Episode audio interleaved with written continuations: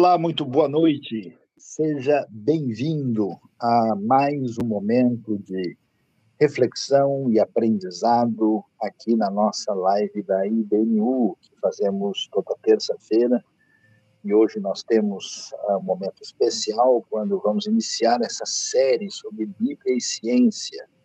E conosco aqui, Shailon Yan e Aquila Nascimento, e vamos iniciar hoje falando um pouquinho sobre a vida e o trabalho de Leonard Euler. Mas antes de iniciarmos, nós teremos uma palavra de oração, porque a IBNU, nossa comunidade, está no momento de dor. A nossa irmã a Suzili, que tantas vezes tem estado conosco aqui, perdeu seu irmão, ainda jovem, vítima uh, de uma enfermidade de câncer, e nós queremos então orar uh, por ela, pelos familiares, pelos pais, uh, pela irmã Eli, esposa do Isaac, que descansou no Senhor nesta hora. Deus bondoso, Pai amado, em nome de Jesus, nós queremos orar, pedindo a tua mão de consolo, de misericórdia e graça sobre a irmã Suzy, é, diante do falecimento de Isaac. Oramos pelos seus pais, oramos pela alegria, Deus, que é, ficou nessa situação de saudade do seu esposo e também da sua família. Queremos entregar tudo nas tuas mãos, temos a esperança e a segurança da vida eterna e da ressurreição. Mas o momento é dolorido, nós pedimos a atuação especial do consolo do teu Espírito. Entregamos tudo nas tuas mãos e pedimos a tua bênção sobre o nosso encontro desta noite, em nome de Jesus. Amém. É uma alegria muito grande uh, estarmos aqui nesta noite com dois dos nossos uh, participantes e membros da nossa comunidade. Temos aí o Aquila Nascimento, que é um dos pastores da IBNU, com formação na área de teologia, formação na área de física, fazendo mestrado na área teológica, então bastante ligado à área da ciência. E temos também Shailon Ian Menezes, que é aí é, um empresário é, com formação como engenheiro na área de aviação e tem trabalhado é, de maneira especial no nível nacional e internacional aí com a questão técnica propriamente de manutenção de aeronaves, muito conhecido pela sua especialidade, sua formação também, que é, completou os seus estudos teológicos e conhece muito da área uh, científica, especialmente na área de exatas.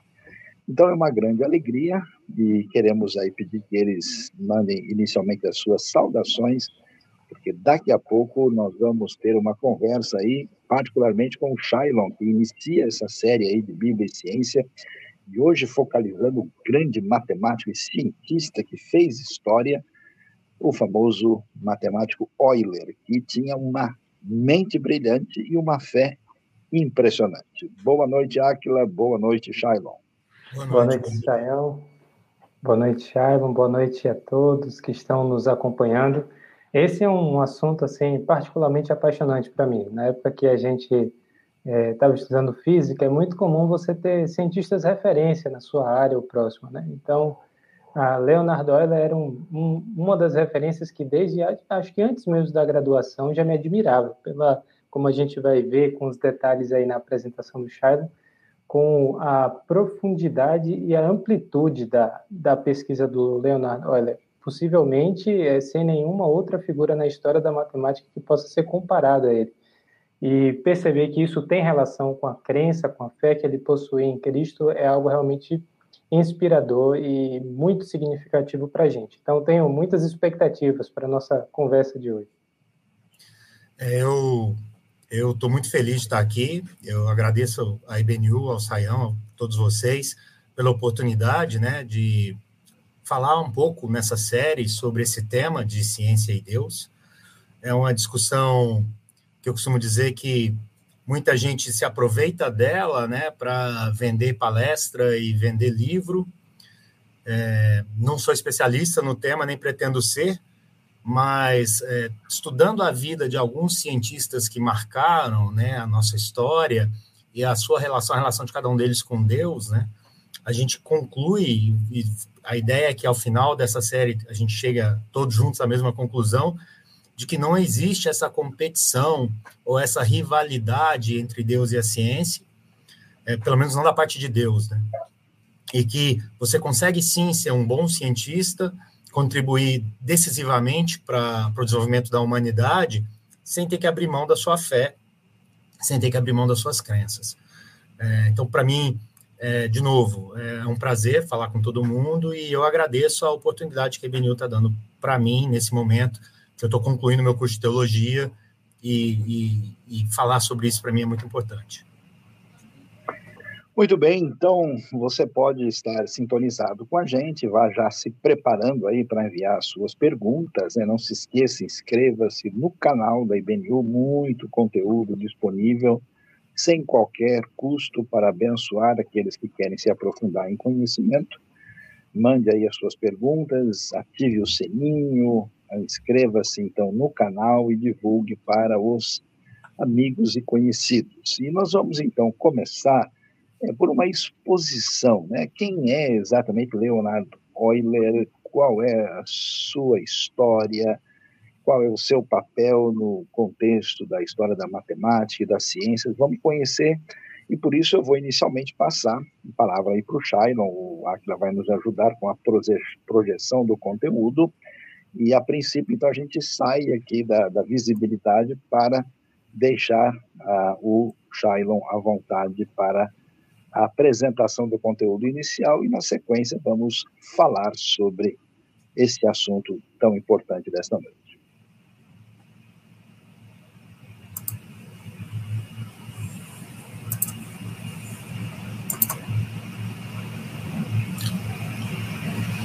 Estamos tentando, tá? Aí. Uh, antes de, de começar a falar, eu queria só fazer um disclaimer, né? Assim, é, quando eu, eu costumava dar aula e costumava falar nas palestras, eu sempre avisava as pessoas para não confundirem, né, é, feiura com brabeza. Então eu brincava, eu tenho cara de, eu sou feio, mas eu não sou bravo. Então a minha cara às vezes assusta, mas é, eu tô sempre rindo, tá? É que vocês não conseguem ver porque a barba não deixa. E hoje a gente vai falar um pouco e vamos começar né, o estudo sobre Bíblia e ciência falando sobre uh, Leonard Euler. É, vamos para o próximo slide. Então, quem foi Leonard Euler?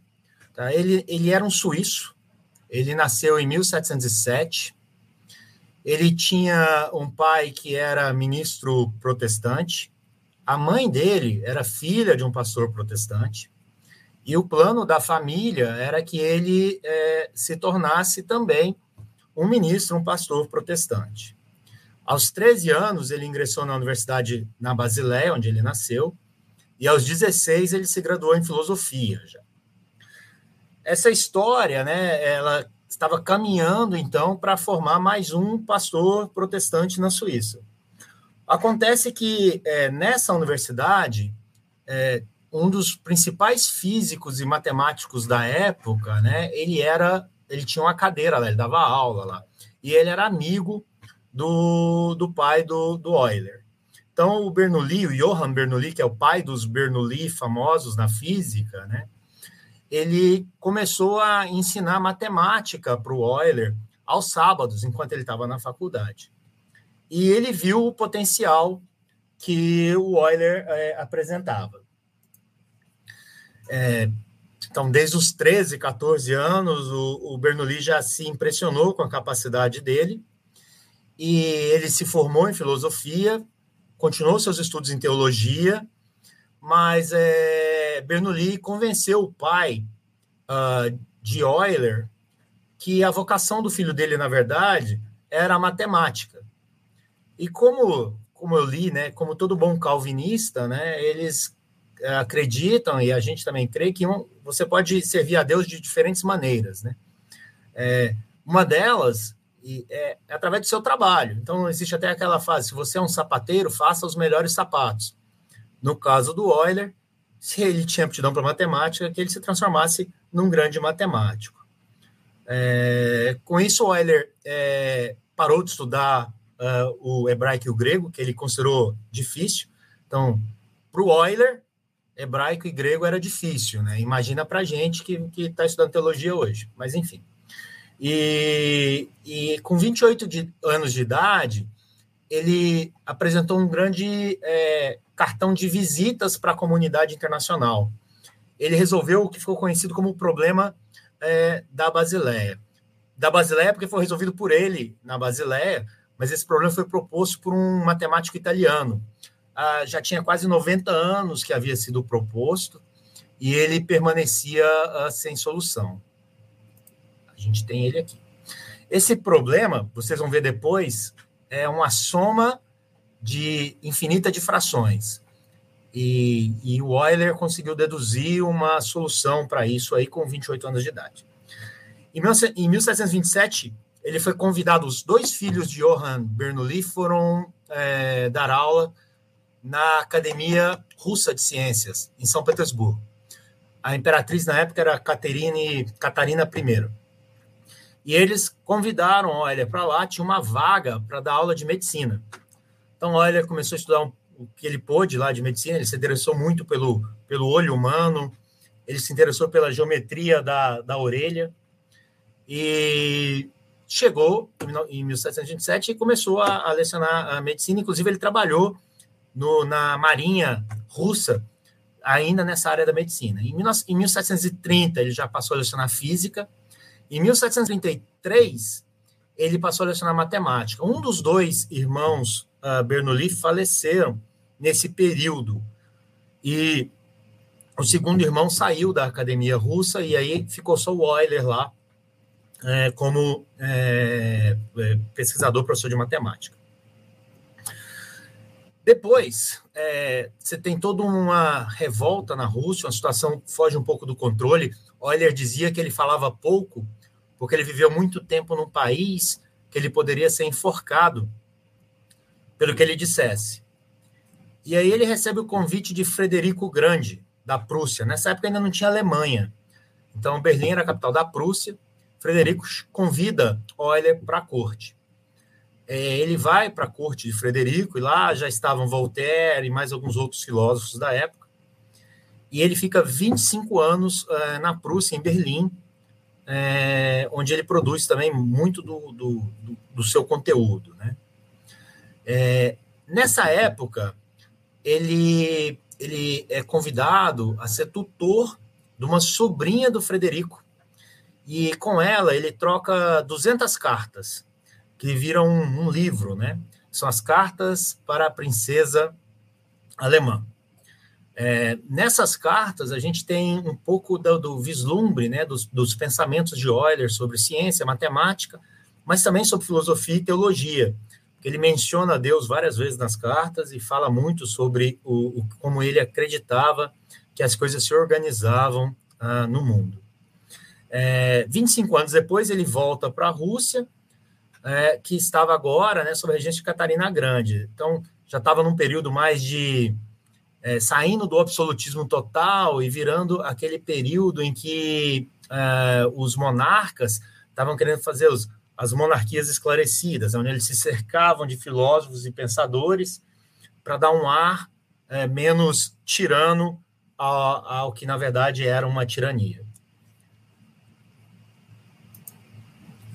Bem, é, qual o contexto em que Euler se inseriu? Então, ele se inseriu assim, no início e num momento crucial do iluminismo. Então, tinha Voltaire, que inclusive ele compartilhou a corte lá de Frederico. E o iluminismo, se vocês se lembram, lá naquelas aulas de história de muito tempo atrás, é, era a era da razão, né? Então, os verdadeiros pensadores na, na segundo o que os iluministas pregavam, né, eles, eles não criam em nada que não fosse derivado da própria razão. Então, qualquer problema poderia ser resolvido pela mente humana se o homem se dedicasse a isso. É óbvio, você sai de uma, uma, uma era em que você tinha uh, Deus no centro, lá atrás, na Idade Média, você começa a caminhar a passos largos para uma era onde o homem passa a assumir o centro do, do, pensamento, da ciência. Então, a literatura é influenciada. Então, tudo muda é, representando essa nova posição do homem. O homem passa a se ver como o grande centro do universo. Também é nessa época que a gente tem um grande desenvolvimento das ciências naturais. O método científico é desenvolvido, e há um grande avanço na matemática, na engenharia, é, na, na, física, na engenharia naval também. Então, é, todo esse frenesi, essa excitação, é, cada, faz com que as pessoas passem a se tornar cada vez mais é, poderosas e no controle de tudo. Tá? Então, no meio desse, desse, assim, desse ambiente, surge um grande matemático e ele vai se posicionar de uma maneira diferente. A gente vai ver isso. É, de novo, o, o francês Voltaire é um dos expoentes da época e as monarquias é, eram absolutistas, ou seja, quem era o monarca, ele detinha todo o poder, ele mandava prender, mandava soltar, mandava matar, mandava fazer o que ele quisesse.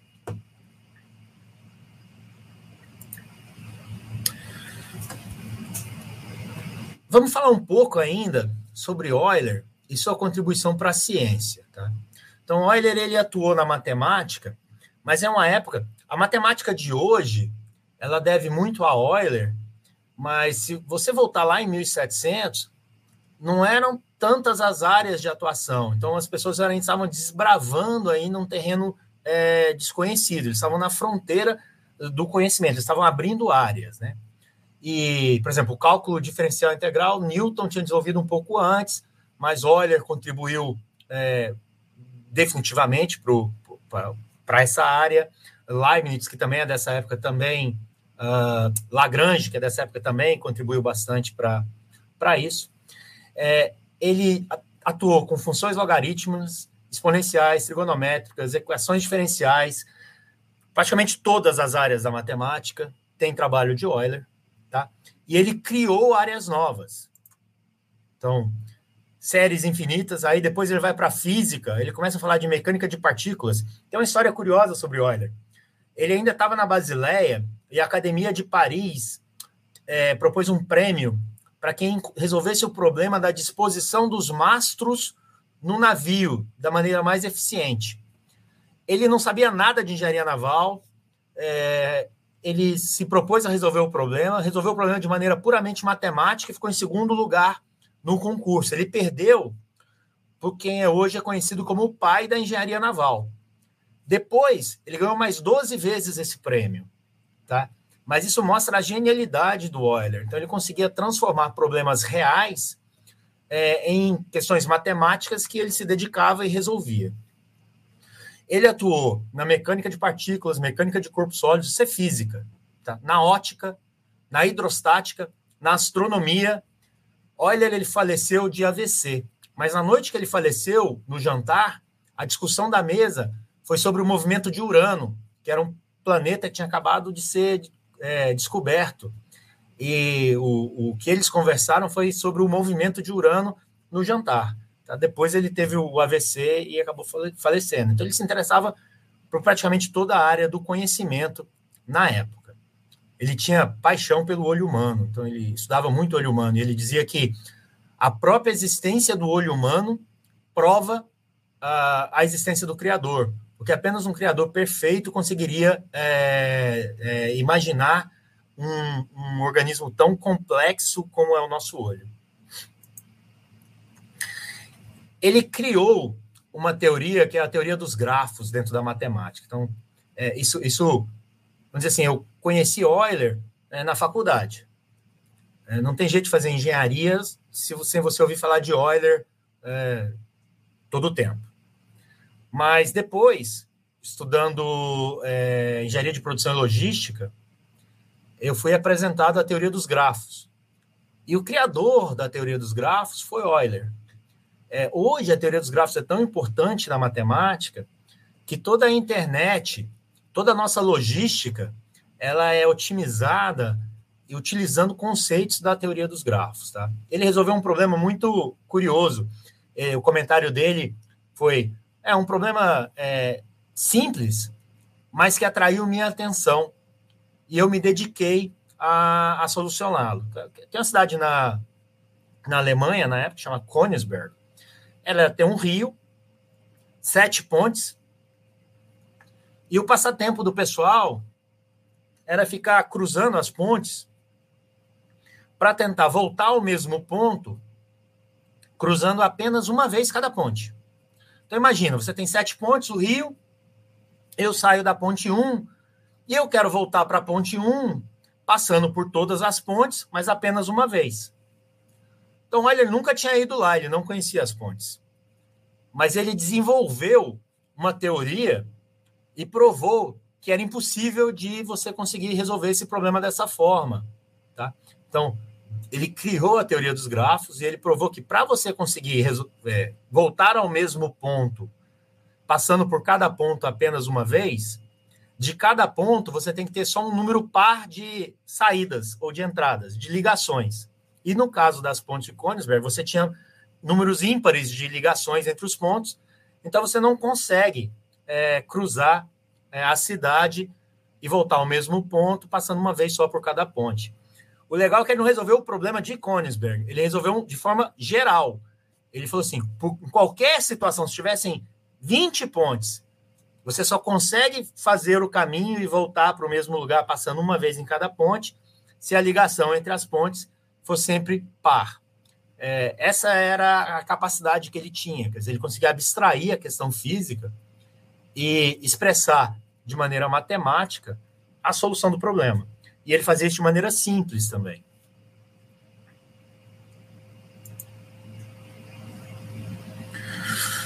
É, muitos matemáticos consideram essa formulazinha que está aí como a identidade mais bela de toda a matemática, tá? Isso aí tem a ver com números complexos. Esse E aí é, é conhecido também como número de Euler. Mas é, ela é simples e é bonita e explica e vamos dizer assim, e representa né, toda uma área da matemática na teoria dos números. Então, Euler ele era, ele foi tão importante quanto isso. Ele tem trabalhos iniciais seminais em quase todas as áreas da matemática. Né? Um pesquisador inglês, é, ele disse que Euler muito provavelmente foi responsável por um terço de todas as publicações em matemáticas, matemática e física do século XVIII. Então, ele viveu de 1707 a 1773, eu acho. Agora a memória falhou. E, e nesse período, 60 anos, ele, ele foi responsável por um terço de toda a publicação científica uh, do século. Tá? Então, ele produzia muito. Vocês vão notar que ele produzia é, mesmo quando tudo parecia é, falar para ele parar de produzir. Então, nós temos um grande cientista, o maior matemático, provavelmente, da história, um dos maiores matemáticos da história. Ele está inserido num contexto em que o homem quer assumir o controle da situação. Então, o homem passa a ser o centro de tudo. As pessoas, os grandes pensadores, acreditavam piamente que o homem conseguiria resolver qualquer problema e dar explicação para todas as coisas.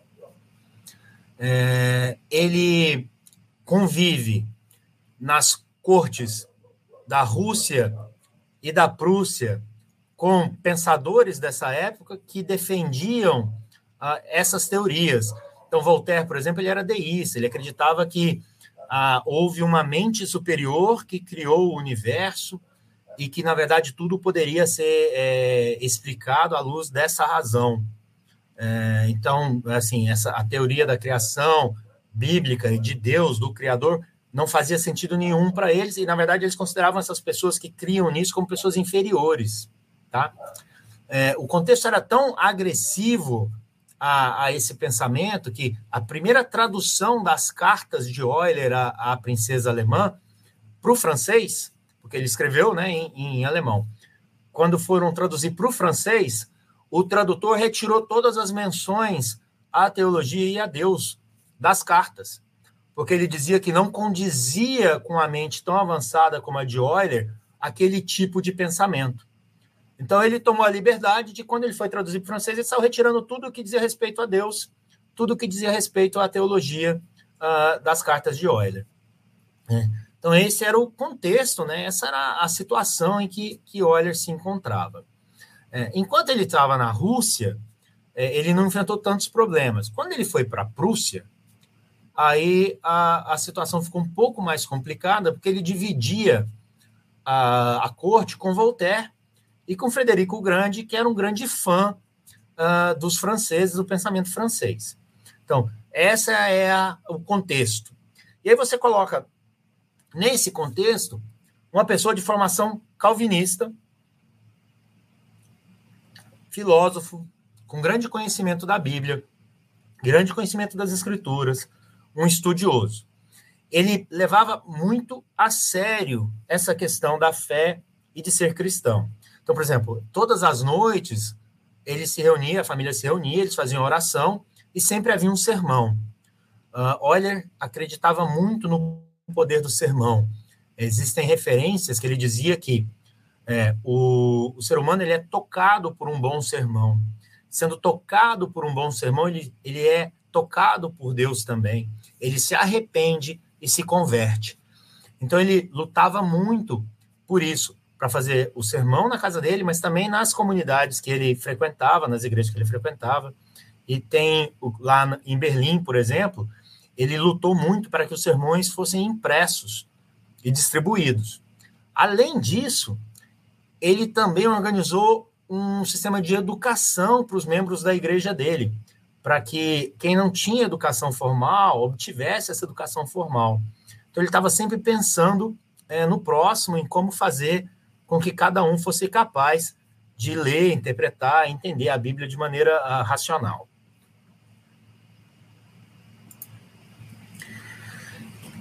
Ele, embora é, tenha abdicado da profissão de pastor, né, de ministro, ele, ele assumiu a sua vocação de matemático, mas ele nunca abandonou o interesse dele por teologia, então ele sempre continuou estudando isso.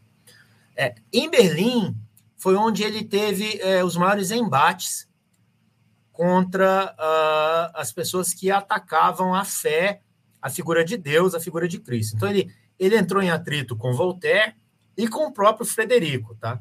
Uh, Frederico, inclusive, tratava ele de maneira jocosa, mas utilizava óleo para resolver seus problemas. Então, quando o bicho pegava, Frederico ia atrás do óleo para resolver os problemas. Quando estava é, com, com os amigos ali em volta de uma garrafa de Lip from It, ali ele, ele, ele tirava onda com os franceses ali da corte em cima do óleo. É, ele se opôs aos deístas, ele se opôs ao racionalismo, e ele, é, ele entrou em vários debates até que chegou um ponto que não tinha mais como ele permanecer na corte, e ele recebeu um convite e voltou para a Rússia. Tá? Olha, ele dizia o seguinte: as obras do Criador superam infinitamente qualquer produção humana. Então, ele se opunha diretamente a essa ideia de Voltaire de que o ser humano era capaz de criar e resolver qualquer coisa. Então, a razão, né? Então, é, Euler acreditava no oposto. Ele acreditava que qualquer criação humana não chega nem aos pés da criação divina. Ele acreditava na providência divina, então, é, é, como calvinista, né, ele acredita que as coisas estão é, organizadas já, um plano já está escrito e, e as coisas acontecem de acordo com aquele plano. Só que para isso não entrar em conflito com o livre-arbítrio, ele argumentava que Deus possui maneiras de organizar os eventos de forma que, mesmo com o nosso livre-arbítrio, no final o que prevalece é a vontade divina. Tá? Ele defendia a inspiração divina das Escrituras e quando as pessoas é, puxavam eventuais contradições da Bíblia para atacar a Bíblia, olha só, isso nós estamos falando de 1740, 1750. Não é uma coisa que acontece mais hoje. Hoje ninguém mais fica falando de contradição da Bíblia para atacar a Bíblia e a fé, né? Pelo contrário, né? Isso não acontece. Mas lá em 1700 acontecia.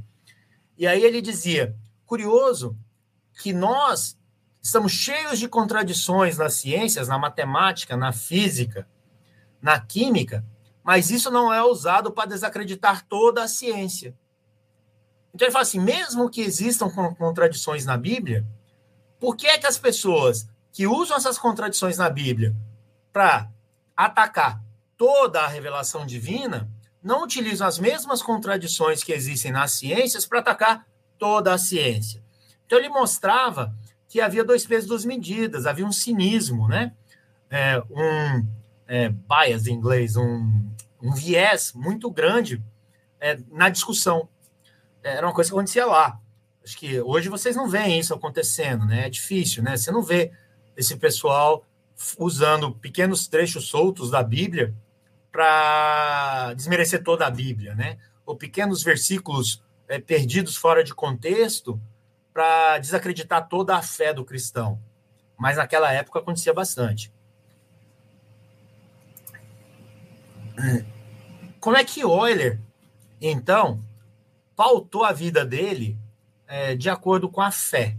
Ou seja, como é que ele trouxe tudo aquilo que ele cria para a vida dele e usou isso de forma prática, tá? Então, é, de novo, ele dizia o seguinte: é, existe a providência divina.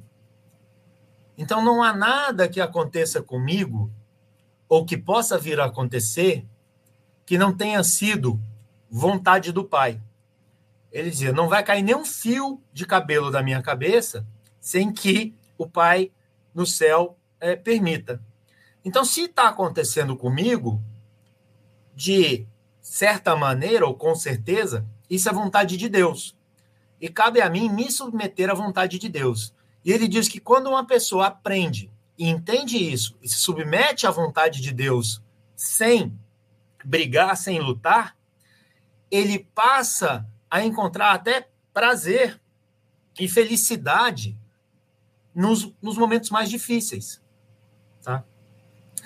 E, e, ele disse que essa era a maneira é, sábia de se viver, na opinião dele. Ele também dizia que desde que é, o homem foi criado, existe um plano para ele. Então você tem que confiar nesse plano de Deus e não lutar contra o plano de Deus. Então você tem liberdade para tomar suas decisões, você toma suas decisões, as coisas vão acontecer, mas elas acontecendo para o bem ou para o mal, elas são vontade de Deus ou são permissão de Deus. E você tem que, é, se você for um verdadeiro cristão e compreender o que é, é essa providência divina, você vai aceitar. Porque no final, a gente crê que o Deus é bom. E ele quer sempre o melhor para nós. E Euler, mesmo sendo Euler, ele cria que Deus sabia muito mais que ele. Tá? Ele também dizia que nós somos incapazes de nos salvar.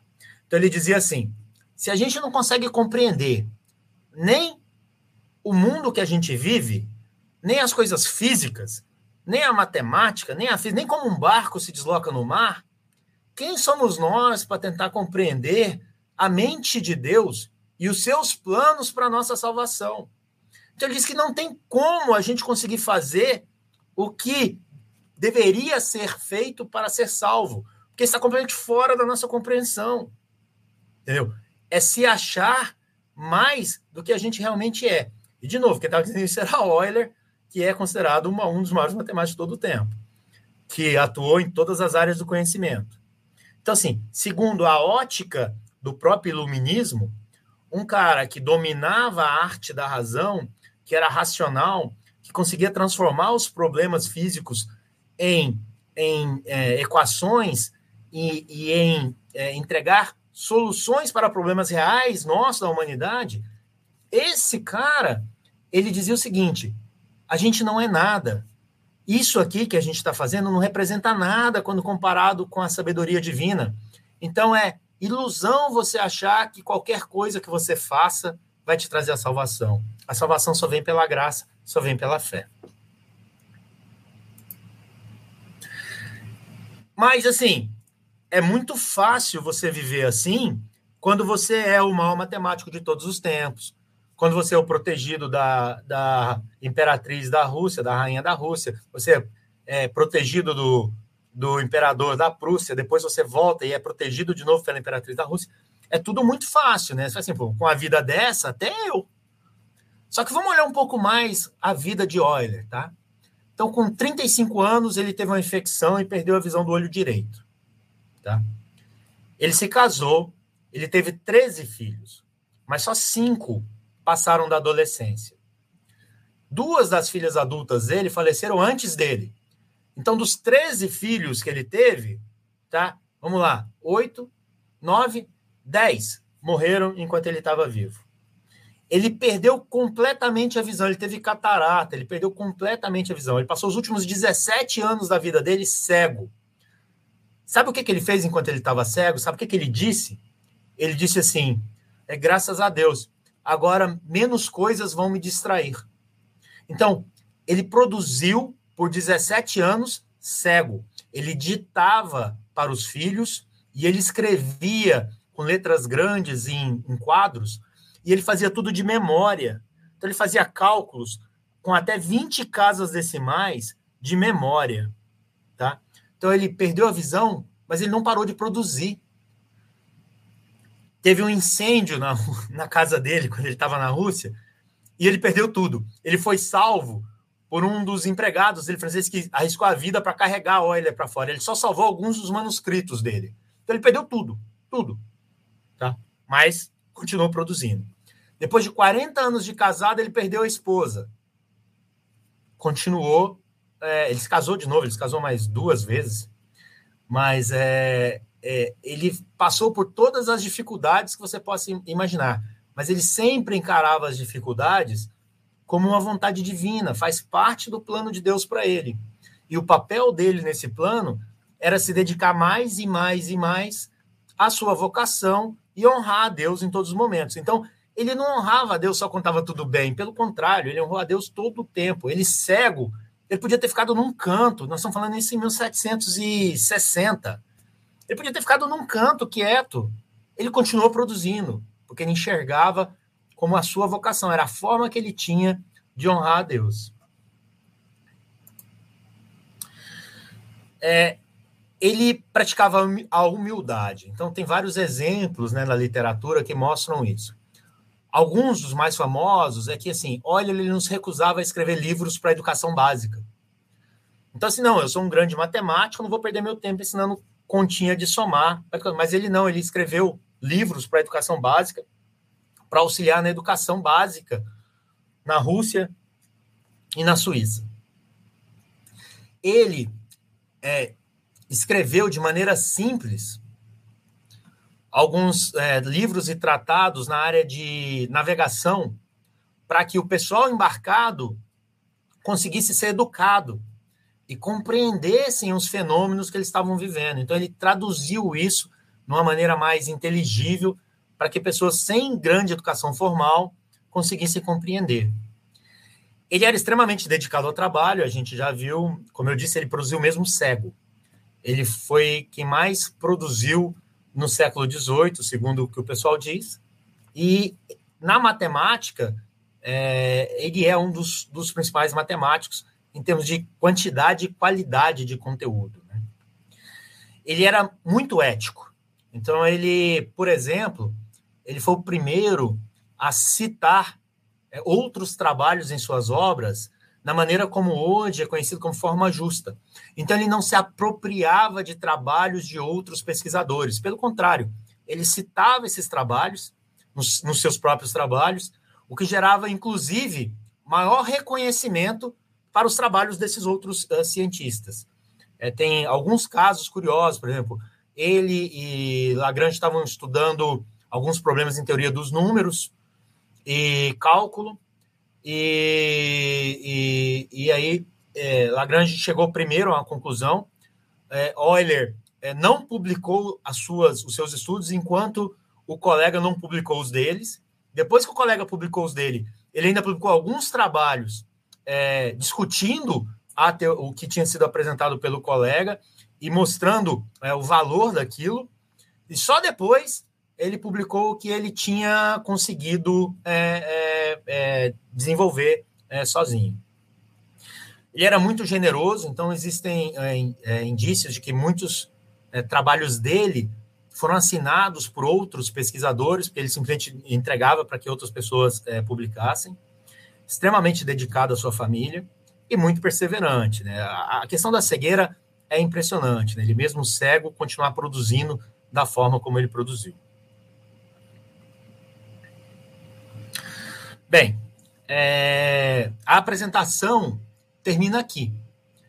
E a vida de Euler né, acaba mostrando para a gente é, como você pode ser cristão, você ser é, completamente é, fiel a Deus, você crer é, é, e ter uma boa formação e ser um grande cientista. Ou seja, você não precisa abrir mão é, de conhecimento para se tornar uh, cristão. Na verdade, é, Deus não se opõe à ciência. Você não encontra na literatura, você não encontra nas escrituras é, nenhum subsídio para essa, essa rivalidade que tentam vender para gente e essa guerra entre Deus e a razão, entre Deus e a ciência. Na verdade, muitas vezes o que acontece é o contrário, né? A ciência acaba se opondo a Deus, mas é, é, não existe é, nada que, que sustente é, o oposto. Pelo contrário. Então, Deus, ao longo da história, levantou na humanidade vários cristãos que contribuíram decisivamente para o avanço da ciência. É, e essa briga, essa discussão, essa guerrinha, ela acaba sendo um, um combustível, né, para inflar alguns egos e, e, criar uma celeuma onde, onde nunca existiu.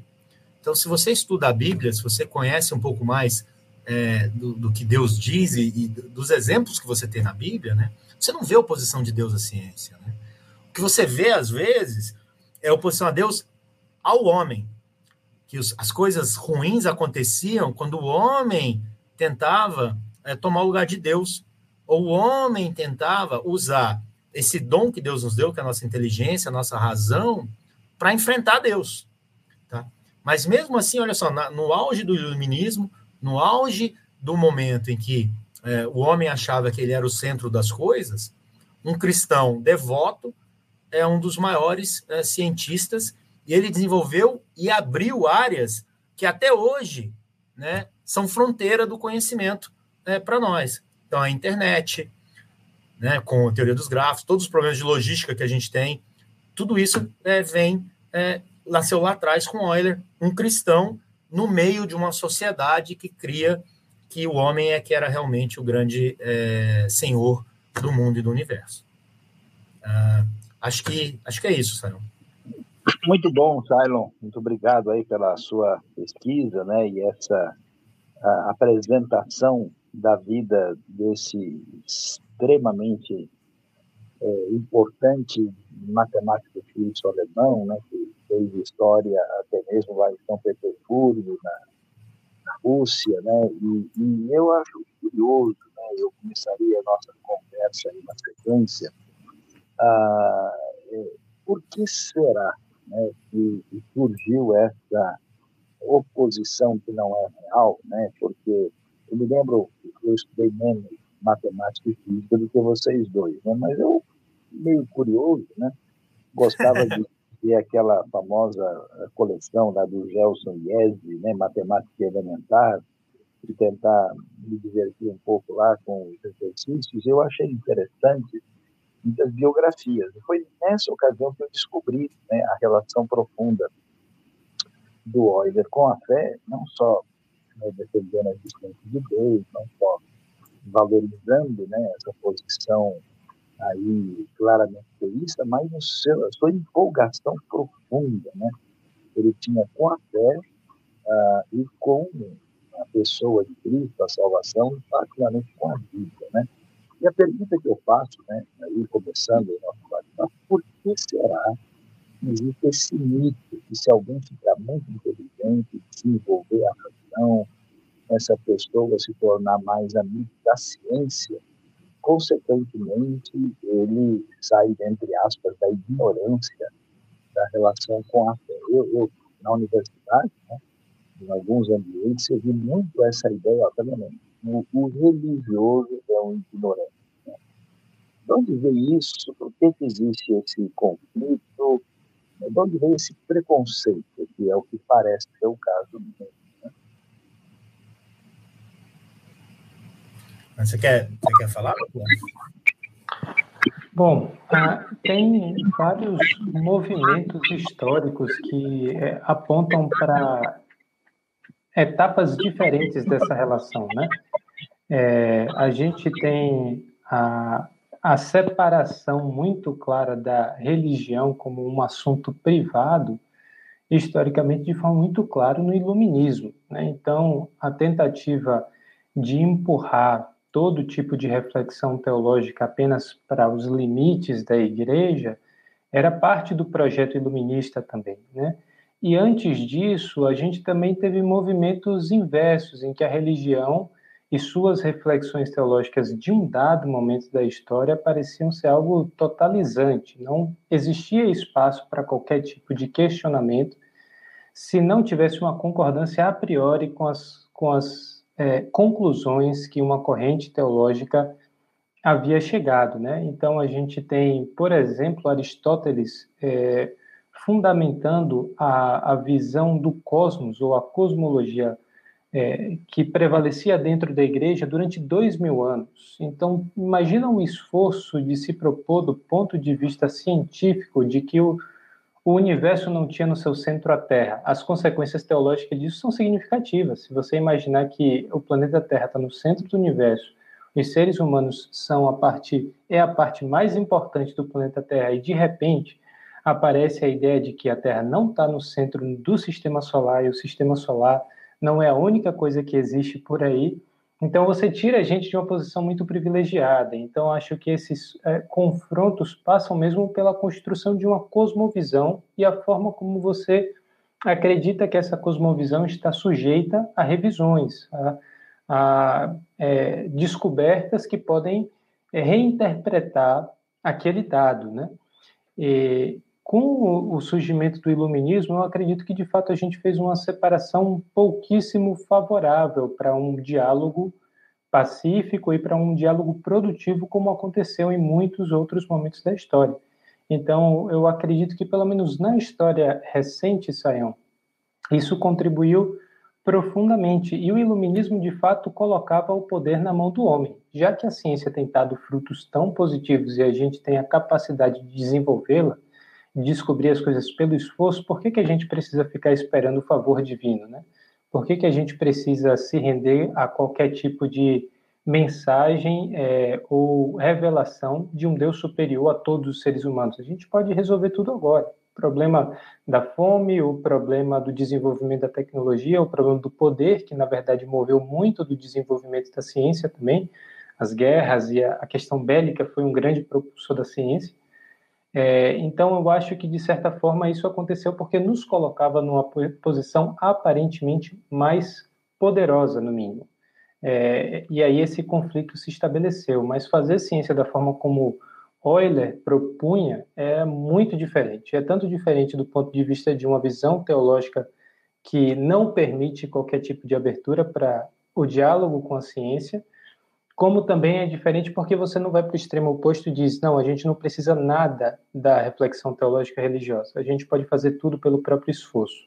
Então, é, continuar compreendendo que é sim limitado o que a gente pode fazer com a ciência, mas ao mesmo tempo ela é muito poderosa nos seus, na, no campo em que ela pode atuar, eu acho que é o ponto de equilíbrio que realmente sempre foi muito produtivo, mas é o menos atraente para muitas pessoas, de um lado e de outro, né?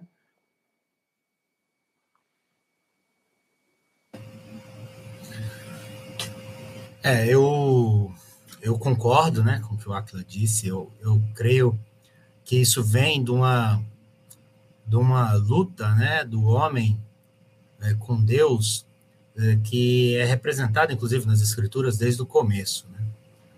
Então, o homem ele, ele, ele, ele confunde as coisas, né? E aí, ele, primeiro, ele, ele confunde quando ele acha que ele é o centro do universo e que ele é capaz de resolver todos os problemas e que ele sozinho controla todas as situações. E aí, depois, quando isso evolui, né, e ele estrutura as coisas em, em termos de religiões, que são, embora, é, assim, embora o objetivo principal e primário fosse nobre, depois ele acaba se corrompendo de novo, né? E essas religiões colocam um pseudo-deus no centro das coisas em oposição ao racional humano, que não é o Deus das Escrituras, né? Porque o Deus das Escrituras foi quem nos deu a nossa capacidade intelectual. Então, para se garantir no poder, eles acabam colocando um Deus idealizado no centro, que não permite de maneira nenhuma a representação do homem. Então você vê que são dois absolutos que ficam igual um ping-pong, né? Ficam ao longo da história da humanidade, tem esse ping-pong entre esses dois absolutos, que são construções humanas, na verdade. Quando você para, você assim, esse jogo de ping-pong não está legal, não estou gostando. Entendeu? Assim, ninguém está ganhando essa partida. E aí você volta e usa o que Deus te deu, que foi o seu intelecto, a sua capacidade é, racional, e vai estudar o que ele deixou para nós como revelação dele, a gente vê que não existe esse ping-pong, né? É, na verdade, quem está jogando ali é homem com homem. Então, é homem querendo poder através da ciência com homem querendo poder através da manipulação de Deus. E quando você olha é, o que Deus deixou para a gente, você percebe que assim, Deus não está interessado nisso, Deus não tem esse jogo de poder. O poder já é dele. Então ele não entra nesse tipo de discussão.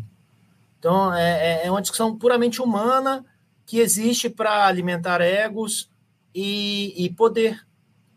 É, e eu fico imaginando Deus lá de cima olhando para isso e dizendo: meu Deus, que que assim, meu Deus, né? Eu, o que que eles estão fazendo? Quer dizer, eles não estão entendendo nada. É, então, é, é, é, é para mim, né, sempre foi muito claro que ciência, fé e Deus caminham juntos, embora ciência e religião nem sempre caminhem junto porque às vezes a religião ela acaba deixando de ter uma conexão mais estreita com Deus e passa a representar apenas os interesses dos homens. Nessa hora, a coisa é, sai dos trilhos e a gente perde o controle. Acho interessante, Shairon, Aquila, né? A gente observar que, é, do ponto de vista metodológico e talvez da história, né, a gente vai é, percebendo que, assim como o pensamento teológico medieval né, entendia que daria é, conta de toda a realidade, né, sem perceber, talvez o espectro mais amplo que você vê na própria escritura, né? na escritura você vê aquelas ideias bíblicas ligadas à sabedoria, conhecimento, que faz parte dessa Chokhmah hebraica, né? E, ao mesmo tempo, a relação da limitação dessa capacidade, a dependência eh, divina, a ideia de revelação. Então, você tem, um, vamos dizer, uma cosmovisão mais ampla. Então, a impressão que dá é que, de certa forma, o pensamento religioso também se tornou muito totalizante, e quando houve, vamos dizer, essa independência um pouco rebelde da perspectiva racional, né, uh, houve essa relação de oposição, né, mas de fato a coisa não é e nem precisa ser assim, porque a razão logo mostrou seu cansaço, né? E por isso que os cientistas, digamos assim, mais é, amadurecidos na compreensão mais ampla, né? essa conversa importante que tem que ter entre ciência, filosofia e teologia, é, de fato a gente tem condição, né? Talvez de, de é, tirar essa essa visão às vezes presente em certos ambientes da academia brasileira, onde essa conversa é inadequada, né? Eu me lembro de uma entrevista do Josten Gardner, né, aqui no Brasil, anos atrás, quando ele tentava comunicar com algumas pessoas, né, a respeito da, dessa relação, já que ele era um especialista na área de filosofia, nem todo mundo conseguia uh, acompanhar, né, que é o autor do Mundo de Sofia, né? É, então, é, o que a gente quer dizer aqui na nossa conversa, na nossa live, né, que como cristão é muito importante é, desenvolver a mordomia da mente, é, a questão né, é tão importante quanto no mundo, por exemplo, judaico e protestante, né, houve um progresso científico em função dessa visão, dessa importância significativa da razão, como também a gente não precisa né, deixar de lado a relação de fé, que uma coisa tem um campo de intersecção com a outra, mas cada um tem o seu papel e os dois fazem parte do crescimento da, da experiência humana diante do Deus da criação e da revelação. Mas eu acho aquilo aqui parece que tem algumas perguntas aí, né, ligadas à história. A gente já já tem até uma hora de live aqui, temos mais um, um pouco de tempo aí, uns 20, 30 minutos no máximo.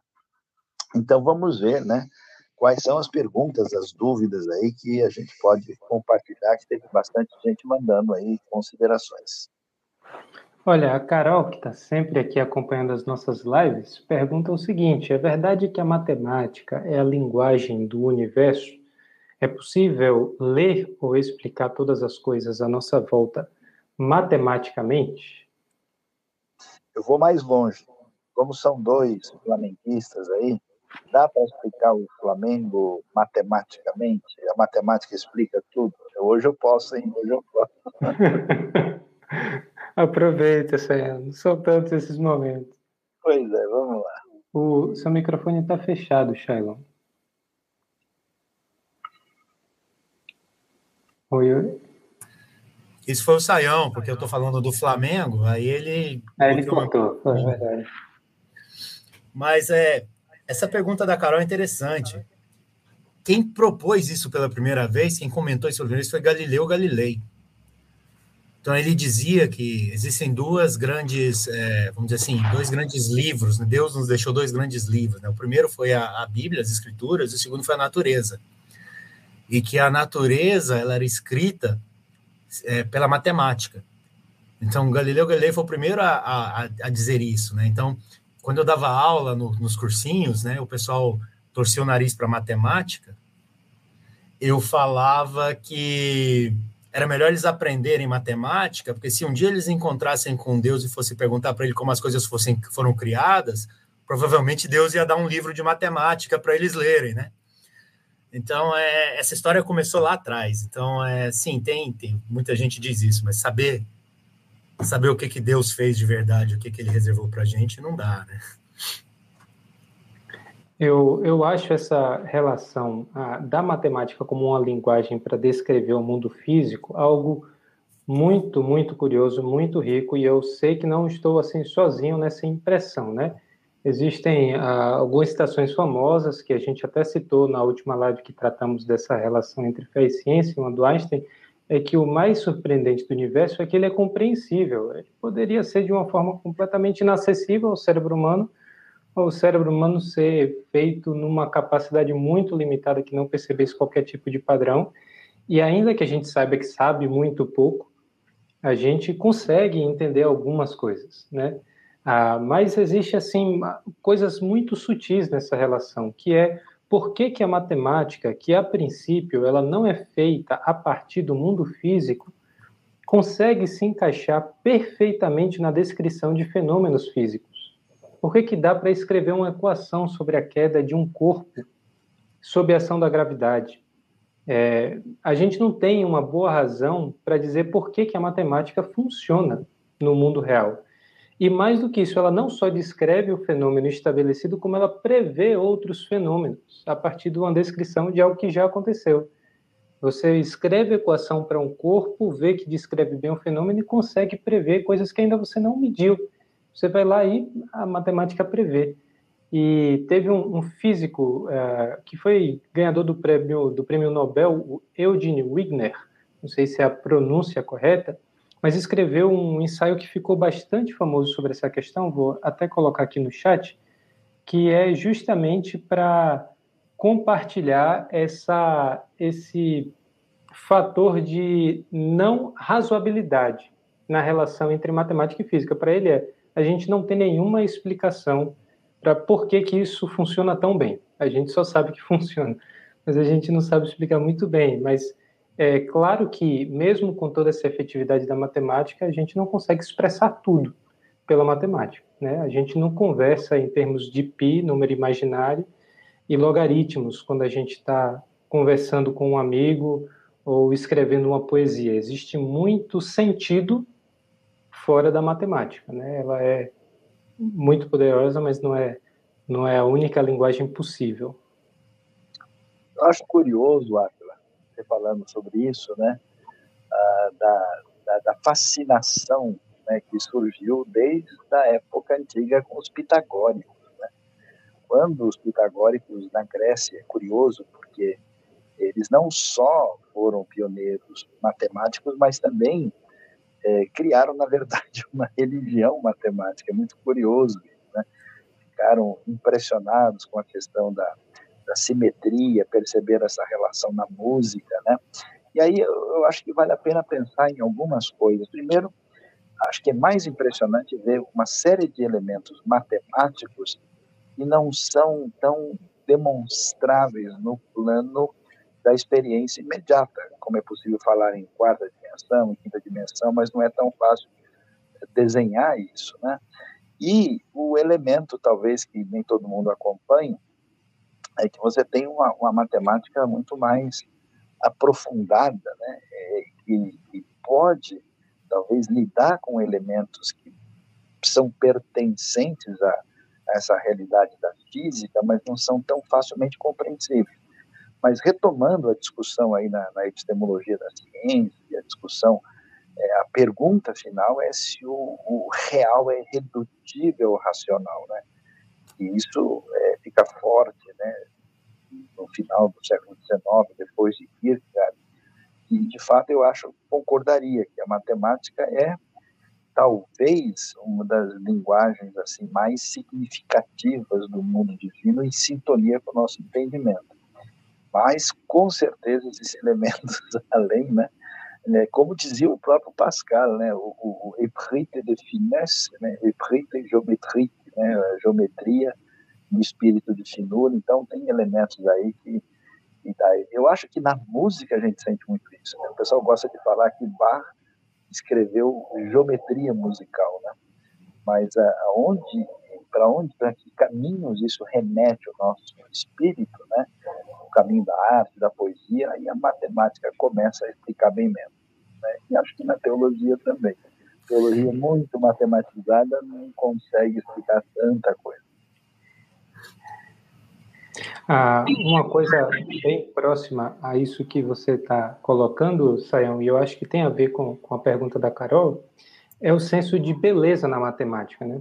é, existem muita, existe muita preocupação dos matemáticos não só de provar um teorema, mas de fazer isso elegantemente. É, a, aquilo que é o mais simples possível, sem perder nada de essencial, é sempre uma prioridade para os trabalhos matemáticos. E Euler é vencedor da, da equação mais bonita para os próprios matemáticos. O, o Shailon citou né, essa equação E elevado a π mais 1 igual a zero e, e, foi feita uma pesquisa por uma revista americana, acho que na década de 80, para eleger as 10 equações mais bonitas. E essa ganhou em primeiro lugar. A que ficou em segundo lugar também é de Euler, é uma relação entre vértices, arestas e tal. Isso, arestas. A, a que ficou em quinto lugar também é de Euler. Ou seja, das cinco equações mais bonitas que os próprios matemáticos elegeram, Euler tem 60% das equações, né? E isso é de fato impressionante, porque ele também explica as coisas com uma, é, com uma simplicidade que impressiona. O fato dele conseguir escrever livros de aritmética básica, sendo o pesquisador que ele era, não é nada comum. É, basta você pegar qualquer prêmio Fields, né, que é o principal prêmio da matemática hoje em dia, e tentar conversar com um camarada, que você vai ver que não é fácil. Geralmente, eles não são bons nem de dar entrevista. A gente tem um, um excelente matemático, que é o Arthur Ávila, ganha o único medalha Fields brasileiro. E quando ele foi dar entrevista no jogo, foi uma entrevista muito estranha. Ele não conseguiu encadear uma conversa. Euler não só escrevia livro de matemática básica, mas ele, aparentemente, é o pai de toda a tradição da matemática russa. A Rússia tem uma, uma história rica na matemática, e quando ele chegou na academia, não existia matemática sendo feita de qualidade. Quando, quando é que começou tudo isso? O que os historiadores conseguiram cavar de mais antigo foi que Euler não só produziu quase que um terço da matemática do século XVIII, mas ele formou toda uma geração. Ele se preocupou em orientar outros pesquisadores, ensinar matemática básica e tal. Então eu acho que esse esse senso assim de simplicidade, de ver as coisas de forma compreensível, a beleza da matemática que pode ser transmitida, era algo muito apelativo para Euler também. É, no funeral de Euler, né, na, na Academia uh, de São Petersburgo, estavam cinco dos maiores eh, matemáticos e físicos da época, né, e um deles, quando estava fazendo o discurso, ele falou assim, que outro eh, pensador de nossa época consegue reunir como alunos seus cinco dos maiores pensadores do mundo contemporâneo. Então, os caras estavam lá prestando as homenagens ao Euler no, no, no, então, Ele era muito preocupado, sim, em passar o conhecimento adiante. Olha, temos uma, uma pergunta escatológica aqui. Podemos interpretar esse avanço científico-tecnológico como o palco do final dos tempos ou seria um equívoco interpretativo apocalíptico? Olha, Aquila, é, isso é tirado muito daquela ideia né, que aparece no livro de Daniel, que diz que o conhecimento, a ciência se multiplicará. Né? Ah, nós podemos dizer que, de maneira geral, né, é, é, um pouco confuso quando as pessoas falam em, escatologia, em final dos tempos, porque muitas vezes isso é entendido como, já que a gente está no assunto aqui, vamos, como último termo da PG, né? A pessoa acha que é o elemento apoteótico, tudo foi escrito para a nossa geração.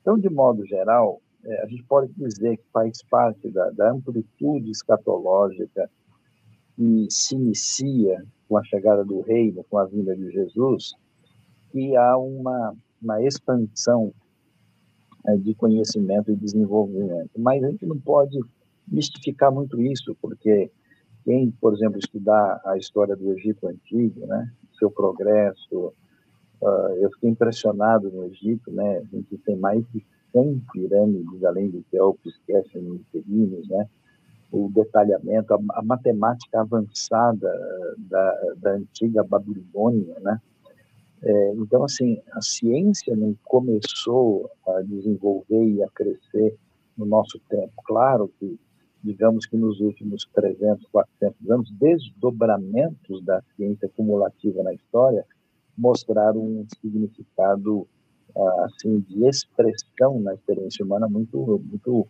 definido, né? Mas assim é, não dá para a gente colocar isso como um elemento escatológico final. Olha, está tendo muito progresso científico no, no, no século XX e XXI, então isso significa que o, a, o mundo está acabando. Isso é muito precipitado, é, inadequado e não considera todas as raízes da equação. Tem que tomar um pouco de cuidado. Bom, nós temos a última pergunta no chat, da Carol, novamente, é uma pergunta interessante. Como vocês acham que começa o interesse das pessoas na vida acadêmica? O estudo da teologia nos leva a querer estudar a ciência ou o caminho da ciência nos leva a querer estudar a teologia? Vou começar. É, eu vou falar por mim. Eu sempre quis estudar os dois. É, na verdade, assim, eu sempre tive a, aquele anseio de compreender o que estava acontecendo ao meu redor, né? Então, um pedaço disso a ciência consegue me explicar a cada dia me explica mais. Mas tem um pedaço grande disso que a ciência nem toca. E, e, aí vem o meu grande interesse pela teologia, pelas escrituras. Né? Então, desde os 10 anos de idade que eu me interesso pelas escrituras. e, e, e sempre gostei muito da, dessa área de engenharia. Né? Se você me visse pequeno, eu nasci para ser engenheiro. Mas, é, na verdade, o que eu tenho é um, uma vontade muito grande de compreender uh, o que está acontecendo com a gente, né? E principalmente é como é que a gente, sendo tão pequeno, tão limitado, né, é, a gente consegue existir até hoje. Então, uma das conclusões que eu cheguei é que a, a mera existência da raça humana, né, já é um exemplo da graça de Deus, porque a gente meteu os pés pelas mãos várias vezes na história, né? E por várias vezes, assim, é, se você for ser puramente racional, né, não era para a gente estar tá aqui. E, e aí você começa a estudar e, e as coisas vão caminhando juntas, porque você estuda um pouco de como o que é conhecido e, e, é explicado, mas tem um monte de outras coisas que você só vai encontrar mesmo é, ali na teologia, na revelação de Deus, estudando as escrituras de maneira organizada. Então, para mim, sempre caminhou muito junto. Não foi uma coisa que levou a outra, mas assim, eu sempre tive curiosidade pelas duas coisas, porque para mim é a forma de compreender é, esse mundo, esse universo que a gente vive e o nosso papel nele, né? Então, é, essa, essa é a minha resposta. Olha, eu vou focar um pouco na segunda parte da pergunta é, da Carol, se a teologia nos leva a querer estudar ciência e vice-versa. Eu, eu acredito, Carol, que nem sempre é, isso só acontece quando você estuda bem ou um ou outro. Se você estuda teologia bem, necessariamente você vai ter, no mínimo, um respeito e admiração pela atividade científica. É, e se você é honesto com aquilo que você descobre é, em termos de ciência, naturalmente as perguntas sobre aquilo que é a base da realidade, o fundamento de tudo que acontece, elas surgem e, e, e aí você não tem como evitar, no mínimo, a hipótese de Deus, no mínimo a hipótese de que existe um Criador por trás disso tudo. Você pode até, no fim das contas, negar isso mas o fato é que quando eu estava estudando física, naturalmente os professores acabavam compartilhando algum tipo daquilo que era a visão de mundo dele, é, partindo da ciência, partindo das questões puramente físicas. E na conversa com os amigos, vez por outra, a gente acabava conversando mais sobre assuntos que seriam classificados como filosofia do que como física. E a história dos cientistas aponta isso também. Eles sempre tiveram um interesse profundo sobre esse fundamento da realidade, e naturalmente, teologia dialoga diretamente com isso. E na teologia, é, o, o respeito por aquilo que é a criação divina e o fascínio pela criação é, são sagrados, né? são salmos, são cânticos que fizeram parte da formação do povo olhar para a criação, perceber a sua posição nisso, perceber a presença de Deus no meio da sua criação, e, e, a gente já tocou nesse assunto algumas vezes. Eu acredito realmente que na eternidade a gente vai ter vários elementos físicos diferentes do que a gente tem hoje, mas é, muito mais ricos do que a gente experimenta agora, e perceber que desde o início até a eternidade Deus conserva essas harmonias, essas relações, esse tipo de beleza material nos indica que a teologia tem que ter sim um, um olhar muito cuidadoso e interessado por essas coisas, né? Por aquilo que a gente classificaria como ciência natural. Eu queria é, apenas complementar, é, mostrando que na nossa trajetória histórica, né, a gente de fato tem o que a gente pode chamar de ciência, né, porque a relação da razão com os fenômenos à nossa volta nos obriga a uma amplitude e diversidade de abordagens. Então, você tem ciência da história, ciência do direito, da matemática, ciências biológicas, né? E você percebe a amplitude, né, diante do objeto. E chega diante de uma realidade que a gente tem sinais dessas referências à nossa volta, cuja palatabilidade imediata racional aí não se apresenta tão facilmente. Podemos dizer que a equação é mais ampla. Né? Então, no fundo, no fundo, se alguém é, é um cientista de fato na busca da verdade e da, da interpretação da razão diante dos fenômenos, essa pessoa vai abrir a, a perspectiva para dizer, peraí, como é que eu lido com o fascínio da transcendência? Como é que eu lido com essa experiência humana inegável e antropologicamente constatável, né?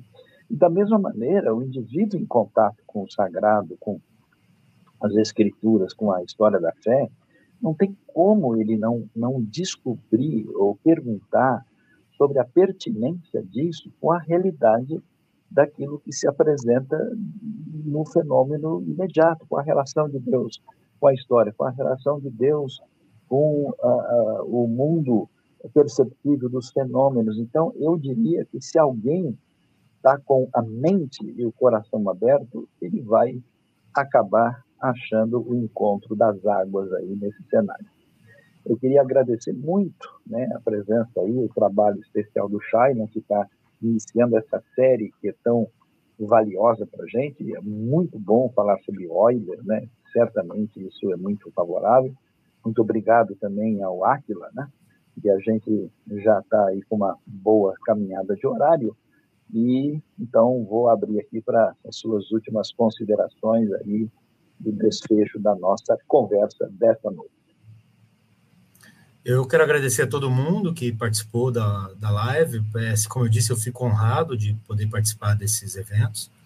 O próximo a gente vai falar sobre o pai da, da genética, né? Nós vamos falar sobre Mendel, um monge que foi falar exatamente no que todo mundo diz que é que a Bíblia diz que não aconteceu, né? Então, é o negócio da criação e a genética, como é que fica essa história? Então, o próximo, próximo tema vai ser, vamos falar um pouquinho sobre Mendel. E, de novo, muito obrigado, é sempre um prazer e, e é muito bom trocar ideia com vocês e com o pessoal que nos assiste. Então, até a próxima. Também agradeço ao Shaiban, foi um momento muito positivo ouvir e, e, e, enriquecedor nessa nossa imagem da figura do Euler. Agradecemos a todos que nos acompanharam. Eu sei que essa história às vezes parece assunto de quem gosta só de uma coisa ou de outra, mas acaba que desperta interesse em todo mundo e eu fico feliz de ter ouvido a explicação, Shaiban. E no mínimo uma pessoa assistindo suas próprias, próximas lives vai ter. Fiquei interessado em ouvir sobre o Mendel é, então, a gente aguarda as, os próximos capítulos dessa série. Que bom. Muito obrigado a todos. Deixamos aí o nosso abraço. E não se esqueça, você até certamente conhece gente que gosta dessa conversa entre Deus e ciência. Então, divulgue a live, envie lá para os seus amigos. Não se esqueça de uh, se inscrever, até porque você vai receber o aviso né, quando tivermos o nosso próximo encontro que estamos já planejando para a próxima terça-feira. E também, né, aí não se esqueça de ativar o sininho e ser parceiro da IBNU, uma comunidade saudável para um mundo melhor. Deus abençoe a todos. Uma boa noite.